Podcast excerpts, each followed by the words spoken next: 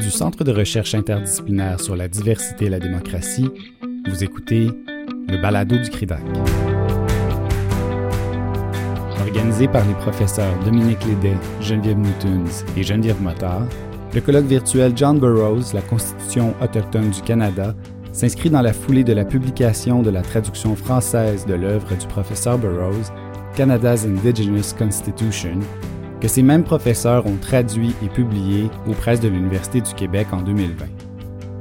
Cette série spéciale du balado du CRIDAC vous donne l'occasion d'écouter les présentations des conférencières et des conférenciers avant la tenue du colloque les 8 et 9 avril 2021 sur Zoom.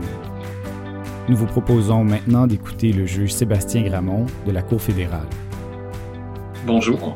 Ah, je suis bien heureux de faire cette présentation aujourd'hui virtuellement, mais localisé dans le Nitassinan, territoire des Inuits. Et, c'est particulièrement approprié puisque euh, les recherches dont je vais faire état aujourd'hui euh, ont été menées en collaboration avec les Inuits et je veux euh, les remercier particulièrement de, de, tous les savoirs qu'ils ont partagés avec le sujet de ma présentation, c'est comment les tribunaux cherche-t-il à combler le, fossé entre l'ordre juridique canadien et les ordres juridiques autochtones? Comment arrive-t-il euh, parfois à établir une passerelle euh, malgré les différences de contenu et de structure entre les, ordres juridiques en présence? Comment se fait donc la communication entre ces ordres juridiques et euh, quelle aide les tribunaux peuvent-ils obtenir pour faire ce travail? Je veux tout de suite dire que j'envisage euh, en fait un sous-ensemble de ce qu'on peut appeler le droit autochtone. Je parle du droit qui s'inscrit véritablement dans les traditions juridiques autochtones et non pas du droit écrit que, par exemple, des Premières Nations ont pu adopter selon euh, la loi sur les Indiens. Et, et, donc, je vais envisager trois cas de figure de reconnaissance. D'abord, un cas où les tribunaux canadiens appliquent des principes ou des règles euh, du droit des Autochtones. Euh, deuxièmement, euh, le cas où, dans l'exercice d'un pouvoir discrétionnaire, il s'inspire des traditions juridiques autochtones. Et troisièmement, le cas où l'on attribue à un décideur autochtone le pouvoir de, rendre des décisions en fonction du droit autochtone et où les tribunaux canadiens sont appelés en renfort, si vous voulez, à l'étape du contrôle judiciaire. Commençons donc par euh, le premier cas, celui de l'application du droit autochtone euh, par les tribunaux canadiens. De quoi s'agit-il? Ben, c'est lorsque le tribunal décide d'appliquer le droit autochtone au lieu du droit canadien, généralement là, en recevant le témoignage des gardiens du droit autochtone ou parfois d'experts anthropologues ou historiens qui vont témoigner à ce sujet-là. J'en donne trois exemples. Premièrement, en matière de mariage ou d'adoption, il y a une longue jurisprudence où les tribunaux canadiens vont euh, reconnaître la validité de, mariage ou d'adoption euh, effectuée selon la coutume autochtone, en guillemets. Euh, on pense à l'affaire Connolly rendue en 1867 ou à l'affaire Casimel de la Cour d'appel de la Colombie-Britannique.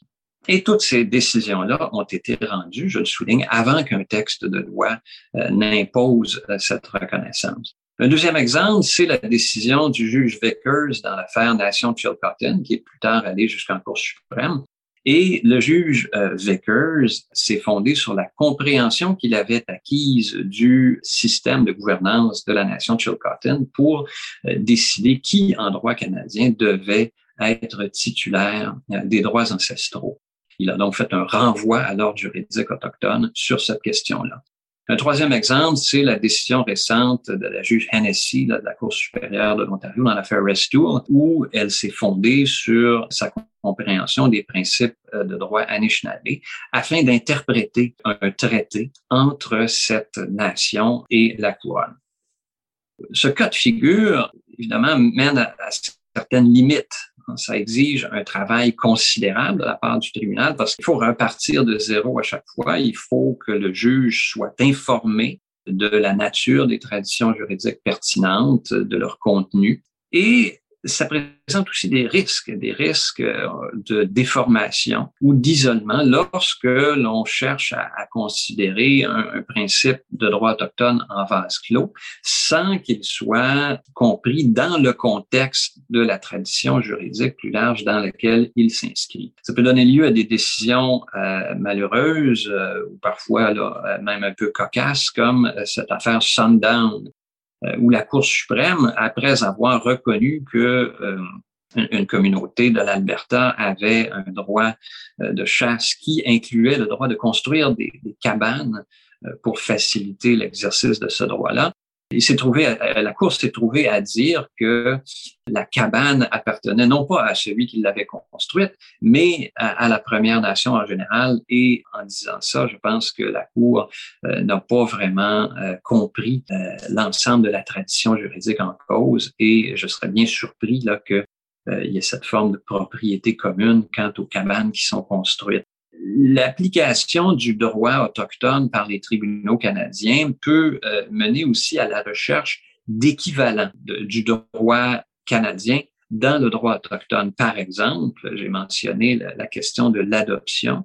Bien, euh, l'adoption en droit canadien, ça a un sens précis et on a tendance à rechercher la même chose, par exemple le bris du lien de filiation dans les traditions juridiques autochtones, alors que le droit de la famille autochtone n'est pas nécessairement structuré de la même manière. Ça m'amène à parler du deuxième cas de figure, qui est celui où on intègre en quelque sorte les deux ordres juridiques en présence par le biais de l'exercice d'un pouvoir discrétionnaire euh, du juge canadien, soit quant à, la substance du litige, soit quant à la procédure. Et le droit pénal nous en donne beaucoup d'exemples. Sur le plan de la procédure, par exemple, euh, on s'est inspiré des traditions juridiques autochtones pour mettre sur pied des cercles de détermination de la peine ou encore des, tribunaux spécialisés pour les délinquants autochtones sur le plan de la substance euh, des décisions, en fait, des dispositions du code criminel et des euh, arrêts bien connus de la Cour suprême, les affaires Gladu et ITV, ont invité les juges à tenir compte de ce qu'on a appelé la, philosophie autochtone de la punition pour déterminer la peine. Donc, on invite les juges à tenir compte, en quelque sorte, du droit euh, des communautés autochtones en ce qui a trait à la déviance ou à la criminalité. Je donne un autre exemple, c'est que dans nos recherches avec les Inuits, nous avons découvert qu'il euh, y a des cas où les autorités de protection de la jeunesse et ultimement la Cour du Québec euh, vont rendre des ordonnances de protection de la jeunesse qui donnent effet à une situation préexistante euh, d'adoption ou de garde coutumière en droit inou. Donc, les tribunaux se trouvent à valider en quelque sorte ou à reconnaître une situation qui existait déjà, qui avait été créée par le droit inou. Cette situation-là, cet exercice d'un pouvoir discrétionnaire possède l'avantage de la flexibilité. Mais euh, cette flexibilité-là a aussi des inconvénients. D'abord, lorsque l'on exerce un pouvoir discrétionnaire en se fondant sur ce genre de facteurs-là, bien souvent, on ne reconnaîtra pas la nature juridique du droit autochtone. On va dire, on, va tenir compte de la perspective autochtone, on va tenir compte des circonstances des communautés autochtones, mais on a bien du mal à reconnaître que c'est vraiment du droit. Et même dans certains exemples que, j'ai mentionnés en matière de protection de la jeunesse, euh, le juge ne sait peut-être même pas qu'il y a une situation de garde coutumière ou de ce que les Inuits appellent de nekubanium. L'autre limite, c'est qu'il euh, n'y a pas de processus formalisé pour donner au juge une connaissance euh, du droit autochtone. Euh, et, et, donc, euh, cette façon de procéder amplifie les risques de déformation du droit autochtone, même si on peut imaginer que dans certains cas, des adaptations processuelles, par exemple les cercles de détermination de la peine, ont pu être mises en œuvre après consultation des autorités autochtones qui peuvent apporter une connaissance euh, de leurs droits. Et euh, enfin, dernier désavantage, c'est que ce processus-là demeure discrétionnaire. Alors, il n'y a rien qui garantit que le juge va de fait tenir compte du droit euh, autochtone, même s'il aurait le pouvoir de le faire. Quelques mots maintenant sur le troisième cas de figure que je voulais aborder, c'est celui où l'on délègue à un décideur autochtone le soin de rendre une décision en fonction du droit autochtone. Et à ce moment-là, comment on fonctionne, c'est qu'il y a généralement une forme de certification. On, attribue à ce décideur autochtone le pouvoir de dire, de déclarer que le droit autochtone s'applique d'une manière précise à un cas particulier et a un certain résultat.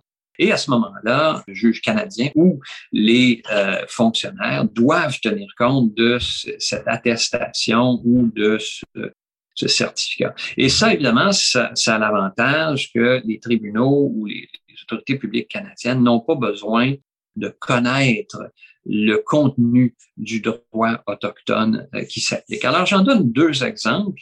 Premièrement, les euh, mécanismes de reconnaissance de l'adoption coutumière qui ont été mis en place euh, d'abord au territoire du Nord-Ouest et au Nunavut et plus récemment dans le Code civil du Québec. En deux mots, lorsqu'une adoption coutumière a lieu selon le, droit autochtone, les Inuits diraient là, une situation de Nekubaniam, eh bien, les, les, personnes concernées peuvent s'adresser à un, commissaire là, au Nunavut ou ce qu'on appelle une autorité compétente euh, au Québec, là, qui est désignée par la communauté autochtone et qui va examiner la situation. Et si elle conclut qu'il y a eu euh, une adoption selon le droit autochtone, eh bien, elle émet un certificat qui pourra être déposé au, greffe de, l'État civil ou dans certains cas qui pourra avoir les effets du transfert de la tutelle de l'enfant. Un deuxième exemple, ce sont les tribunaux électoraux des Premières Nations.